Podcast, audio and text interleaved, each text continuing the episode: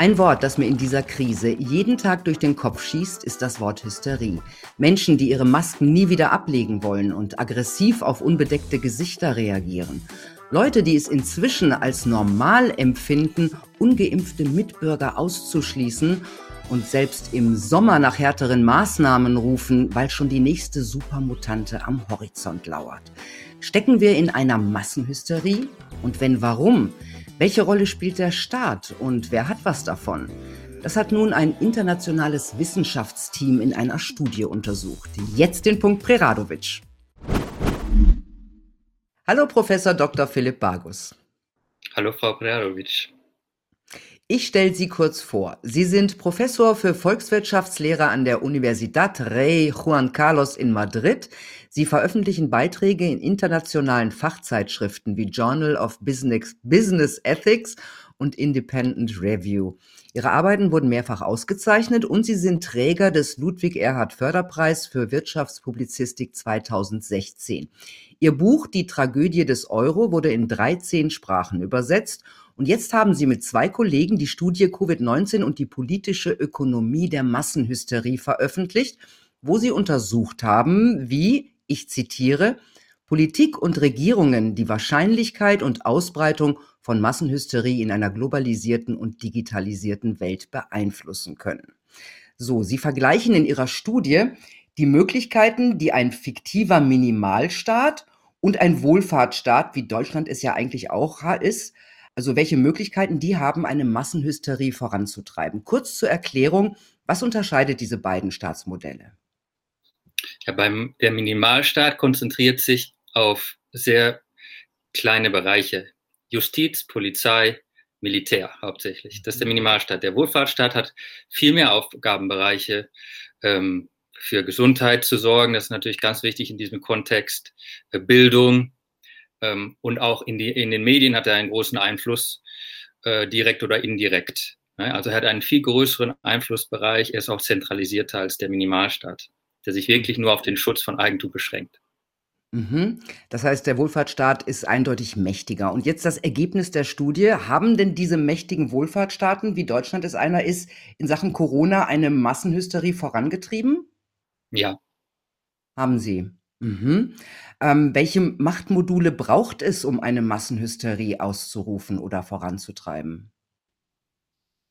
Ja, einmal ist äh, wichtig die Medien, mhm. weil wenn wir 24 Stunden am Tag negative Nachrichten und Schreckensnachrichten bekommen, dann wird Angst erzeugt und Panik erzeugt und das auf diesem Grund kann dann leicht eine Massenhysterie entstehen. Und äh, also es ist, wenn der Staat stark die Medien beeinflusst, direkt oder indirekt durch staatliche Sender oder durch Lizenzen und so weiter, dann äh, kann das so eine Massenhysterie natürlich befeuern. Und wichtig ist auch, dass er ähm, wenn wir negative Nachrichten hören, dann ähm, kriegen wir Angst und wir kriegen natürlich noch mehr Angst, wenn diese negativen Nachrichten von jemandem kommen, der eine große Autorität hat.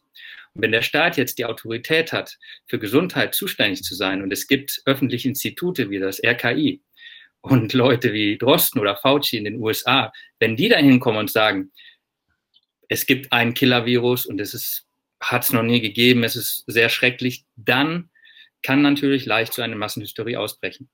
Mhm. Wie würde sich denn eine Massenhysterie in einem Minimalstaat, also in einem Staat, der nicht so eine große Macht hat, wie würde die sich denn da ähm, entwickeln? Die könnte es natürlich da auch geben. Jedoch gibt es natürlich auch Mechanismen, die dem Entstehen entgegenwirken. Ne? Angst, Stress, das wirkt dem förderlich, eine Massenhysterie. Aber es gibt natürlich auch Aktivitäten, die den Stresslevel ähm, ähm, verringern, zum Beispiel Sport treiben, ähm, Ablenkung, soziale Interaktion. Äh, und die werden in einem Minimalstaat natürlich nicht verboten, aber in unseren Staaten wurden die jetzt natürlich durch die Lockdowns, gerade die Aktivitäten, die den Stresslevel herunterfahren, wurden die, äh, die wurden verboten. Und in einem Minimalstaat ähm, wird dann auch nicht eine One-Size-Fits-All-Lösung vorgeschlagen. Das heißt, wir machen Lockdown oder kein Lockdown, sondern die einzelnen Unternehmenseigentümer können entscheiden, äh, Geschäftsinhaber zum Beispiel. Ähm, was machen wir mit unseren Geschäften? Schließen wir ganz oder machen wir einen Temperaturtest? Machen wir eine Maskenpflicht? Begrenzen wir die, ähm, die Anzahl der Leute, die gleichzeitig bei uns hereinkommen können? Und dann kann man natürlich vergleichen. Ähm, diese verschiedenen Lösungsansätze kann man dann vergleichen. Es ist eine Art Experiment. Man schaut, was funktioniert wie.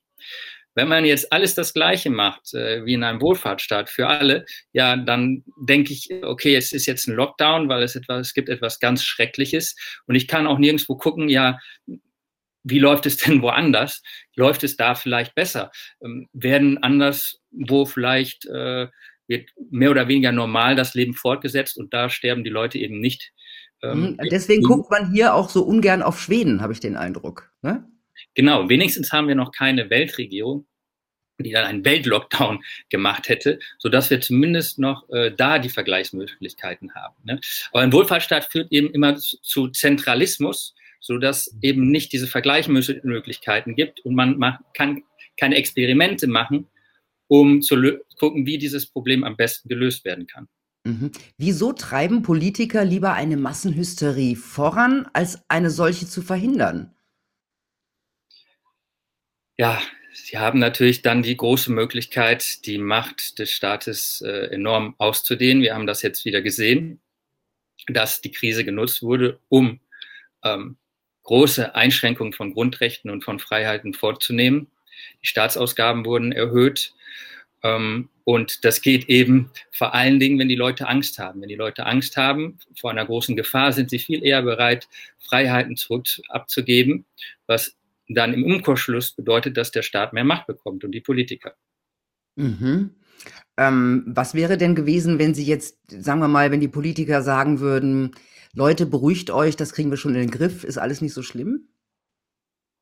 Haben die Angst davor, sowas zu tun oder wollen die sowas gar nicht erst machen? Ja, sie haben natürlich dann auch ähm, das Problem, dass wenn dann negative Nachrichten kommen, und sie, ihnen wird angekreidet, dass sie die Gefahr unterschätzt haben, dass sie dann natürlich sehr schlecht dastehen.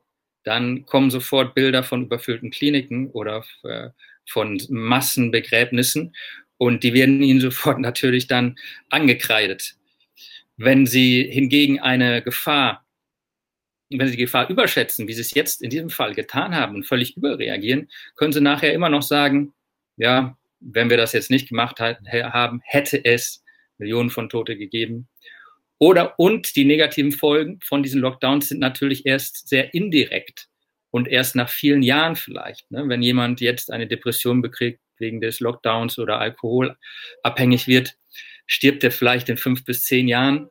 Aber diesen Tod, der wird dann nicht direkt äh, diesem Politiker ansehen, der den, der den Lockdown jetzt gemacht hat. Während die äh, Fotos von Massenbegräbnissen kommt natürlich sehr schlecht. Also es ist viel angenehmer und günstiger für, für den Politiker, überzureagieren bei einer Gefahr, als unterzureagieren. Und das haben wir leider erlebt.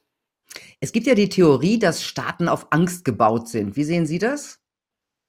Ja, das ist äh, eins der äh, Rechtfertigungsmotive äh, des Staates. Ne?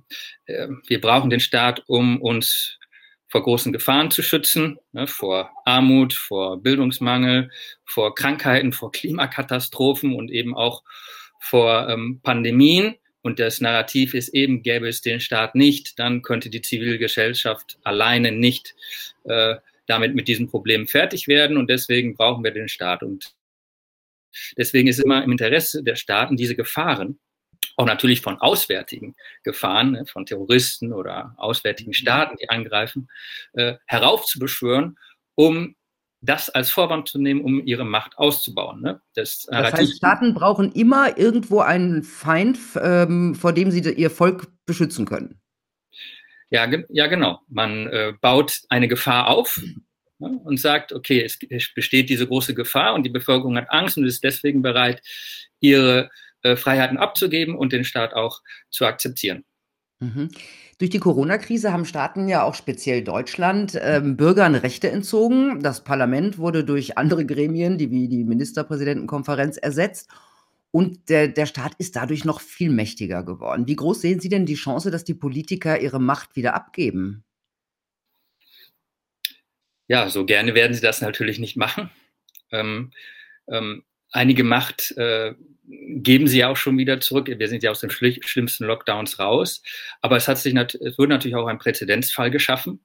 Und äh, es wurden auch eine, einige quasi unumkehrbare Veränderungen vorgenommen, die die Freiheitsrechte auf Dauer einschränken. Und freiwillig äh, geben die Politiker natürlich nicht so gerne die Was, Macht. Welche ja. meinen Sie mit unumkehrbar? Ja, zum Beispiel im Grundgesetz, ne, das Infektionsschutzgesetz äh, wurde, ähm, wurde da gemacht, was es natürlich erleichtert, äh, in ähnlichen Situationen für, den, für die Politiker wieder diese Macht auszuüben. Mhm. Ist es eigentlich ein Fehler im System, dass Politiker eigentlich nicht wirklich zur Rechenschaft gezogen werden? Also, die müssen ja im Grunde nicht wirklich für Fehler einstehen wie normale Bürger. Die kommen selten vor Gericht und müssen nie dafür zahlen. Ist das ein Fehler im im so ein grundsätzlicher Fehler im System? Ja, das ist ein grundsätzlicher Fehler, weil, äh, durch die durch die Lockdown-Entscheidungen sind natürlich unzählige Menschen geschädigt worden. Ja, die Politiker haben den Lockdown entschieden, aber sie tragen die Kosten nicht. Ja, der, Lawyer, der Mensch, der arbeitslos wird oder der ja, krank wird durch den Lockdown, der hat Kosten, aber die Kosten sind durch den Politiker entstanden, entstanden und er kann ihn nicht dafür belangen, er kann ihn nicht verklagen dafür. Und das ist, das ist natürlich, wie Sie sagen, ein grundsätzlicher Fehler, den es so im Markt natürlich auch nicht gibt. Stimmt. Jetzt hat Corona schon sehr viel verändert. Wir haben gerade drüber geredet und verändert möglicherweise noch viel mehr. Sehen Sie momentan einen globalen Systemumbau? Also zumindest wird es ja versucht.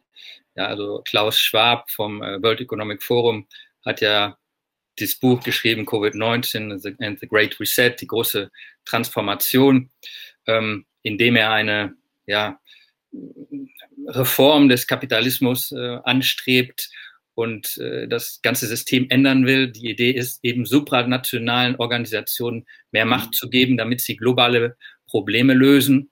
Ja, und da wird dann Corona als Blaupause angesehen, auch dann für den Kampf gegen den sogenannten Klimawandel. Das heißt, es gibt diese Bestrebung, ähm, da neue globale Organisationen zu schaffen, be beziehungsweise bestehende zu stärken, um dann die globalen Strukturen äh, zu ändern, diese Great Reset, dieser Great Reset. Was Great halten Sie davon? Ja, wie gesagt, ähm, ein Weltstaat, hatte ich ja gesagt, gibt es Gott sei Dank noch nicht. Ne? Und diese äh, Globalisierung der Politik ist ähm, in meinen Augen ein ganz großes Problem und eine ganz große Gefahr, weil eben dann das Experimentieren nicht mehr möglich ist. Man kann nicht mehr unterschiedliche Lösungsansätze anschauen und es gibt auch keine Fluchtmöglichkeiten mehr. Man kann ja jetzt noch nach Schweden fliehen, äh, sozusagen, ähm, oder gibt es in den USA ja auch, dass da von einigen Bundesstaaten, die restriktiver sind, in andere, wo es keine Maskenpflicht gibt, dass Leute da umziehen. Aber wenn es einmal einen Weltstaat gibt ähm, oder supranationale äh, äh, Organisationen, die solche Macht haben, es weltweit durchzusetzen, dann gibt es eben keine, kein Entkommen mehr und der Wettbewerb ist dann völlig ausgeschaltet. Mhm. Wo, wohin geht die Reise ökonomisch? Was glauben Sie? Ja, die Wirtschaft ist natürlich sehr stark geschädigt worden durch den Lockdown. Äh, die Staatsverschuldung war schon hoch.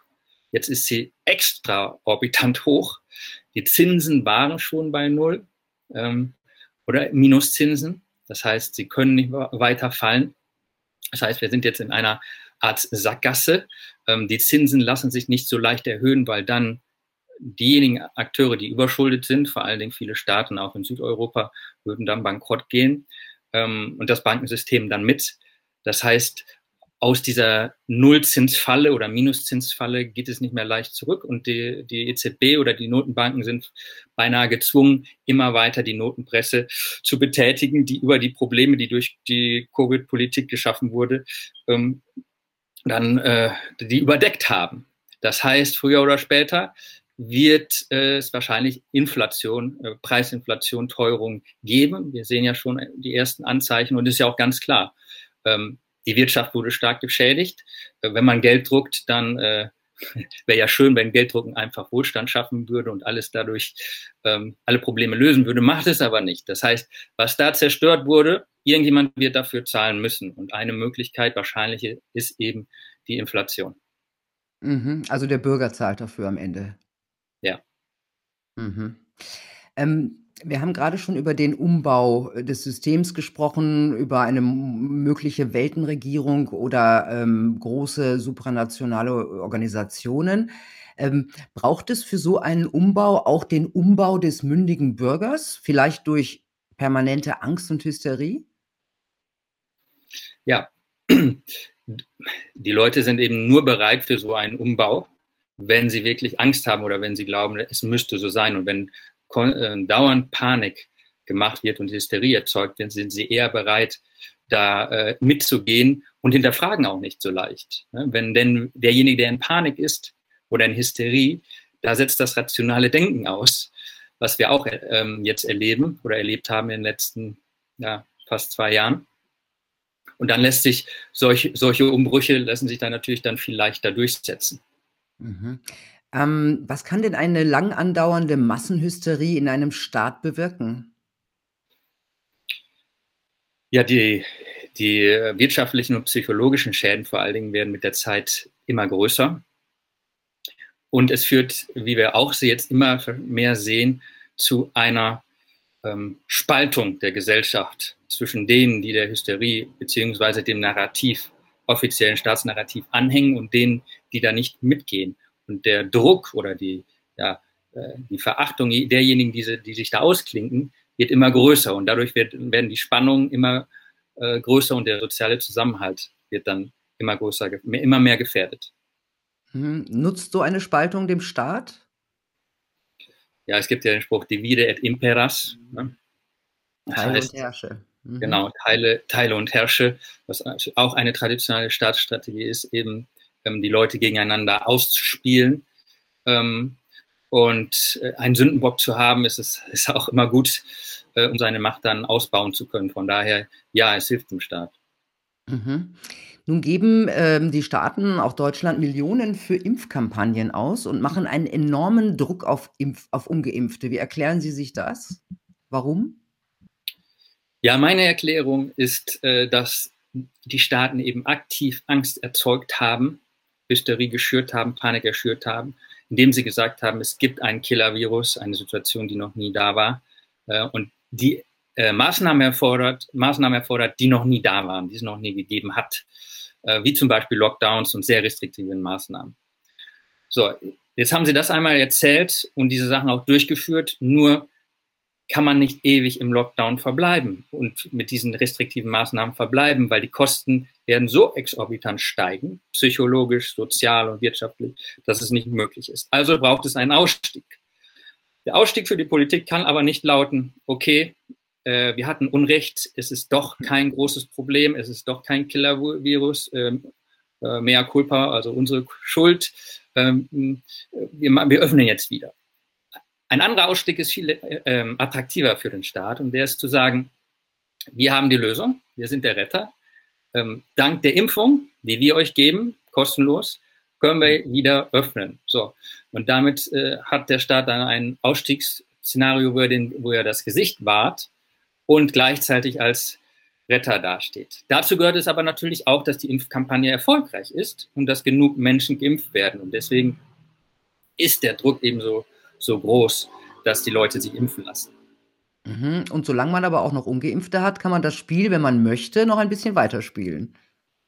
Ja, ist äh, auch, noch, auch, noch, auch noch eine mögliche Theorie, oder? Genau, und zudem kommt auch noch, dass die supranationalen ähm, Organisationen, wie ich eben sagte, auch ein starkes Interesse an dieser Impfkampagne haben, die gleichzeitig von der Pharmaindustrie ähm, vielmals gesponsert werden, finanziert werden die natürlich auch gutes Geld macht in der Impfkampagne. Und äh, wie ich schon sagte, das als Blaupause genutzt wird und zu sagen, okay, es gibt globale Probleme wie Pandemien oder Klimaschutz. Und jetzt zeigen wir mit Corona, dass es da nur global die äh, Lösung möglich ist mit einer globalen Impfkampagne. Und deswegen steigt äh, überall, der, überall der Druck weltweit. Mhm. Bei Ihrer Studie habe ich mich ja zum ersten Mal äh, mit dem Wohlfahrtsstaat jetzt mal kritisch auseinandergesetzt. Also im Grunde habe ich den nie in Frage gestellt. Wir kennen ja auch gar nichts anderes und ich fand es auch eigentlich immer richtig, weil ja im Grunde die Bürger abgesichert sind. Können, aber jetzt ist mal die Frage, könnten Sie sich ein anderes Modell vorstellen? Und wenn ja, wie könnte das aussehen?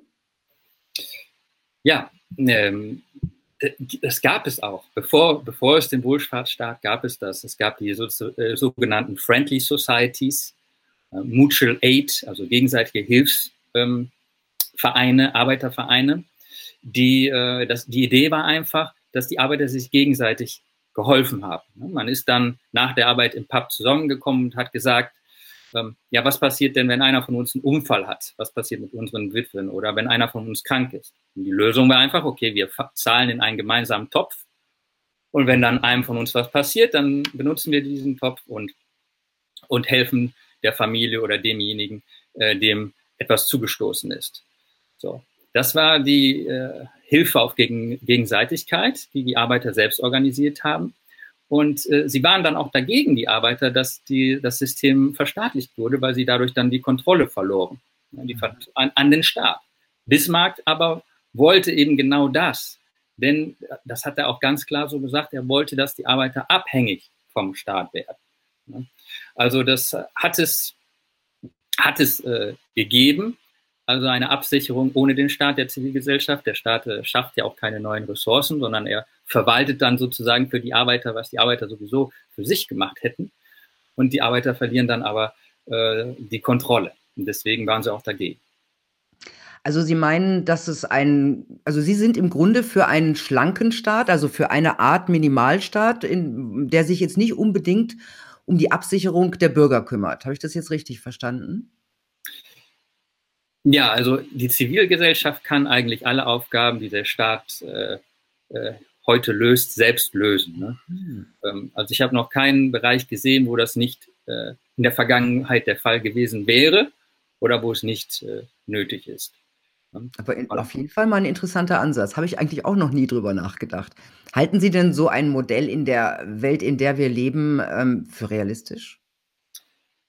Heute ist natürlich der Vorteil, dass anders als in der industriellen Revolution äh, wir viel reicher sind. Das heißt, ähm, die Absicherung könnte noch viel besser sein als äh, da im 19. Jahrhundert, wo sie noch nicht so äh, groß sein könnte. Also heute ist es aus materieller Sicht viel leichter zu verwirklichen als damals die Absicherung.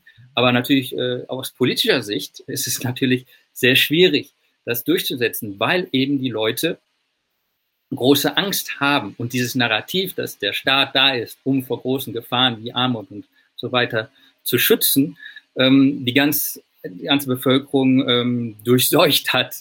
Ähm, also alle glauben das ja, dass sie ohne den Staat dann, ähm, da gäbe es keine Absicherung mehr und, es, es, mhm. und deswegen, wie ich ja vorhin sagte, bedienen die Staaten immer dieses Narrativ ähm, der Angst. Ja? Mhm. Und solange das natürlich überall vorherrscht, wird sich da keine Reform äh, machen lassen. Aber deswegen, ja. deswegen muss man das einfach erzählen, wie es möglich ist und wie es auch gewesen ist und dann versuchen, langsam aber sicher die Leute davon zu überzeugen.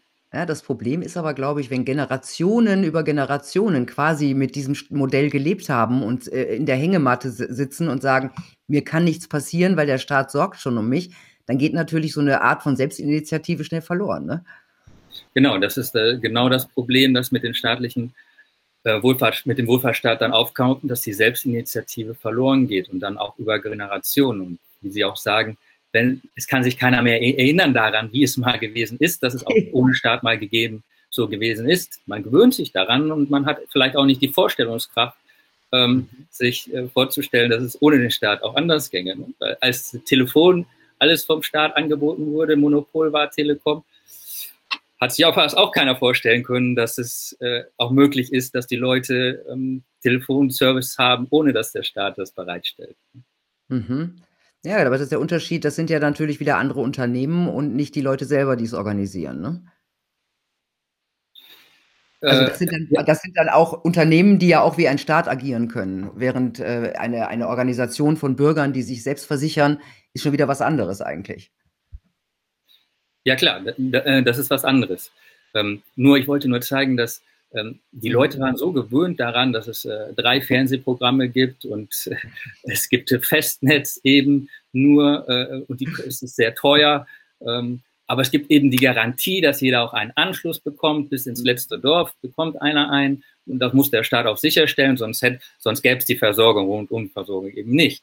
Ja, und dann wurde das eben liberalisiert und dann ist es alles explodiert. Jetzt hat jeder ein Handy weltweit äh, in die Ärmsten der Arme und ja, so weiter. Ne? Das stimmt. Professor Bargus, interessante Gedanken, die ich hat, vorher noch nie hatte. Vielen Dank für dieses Gespräch. Sehr gerne, Frau Pradovic.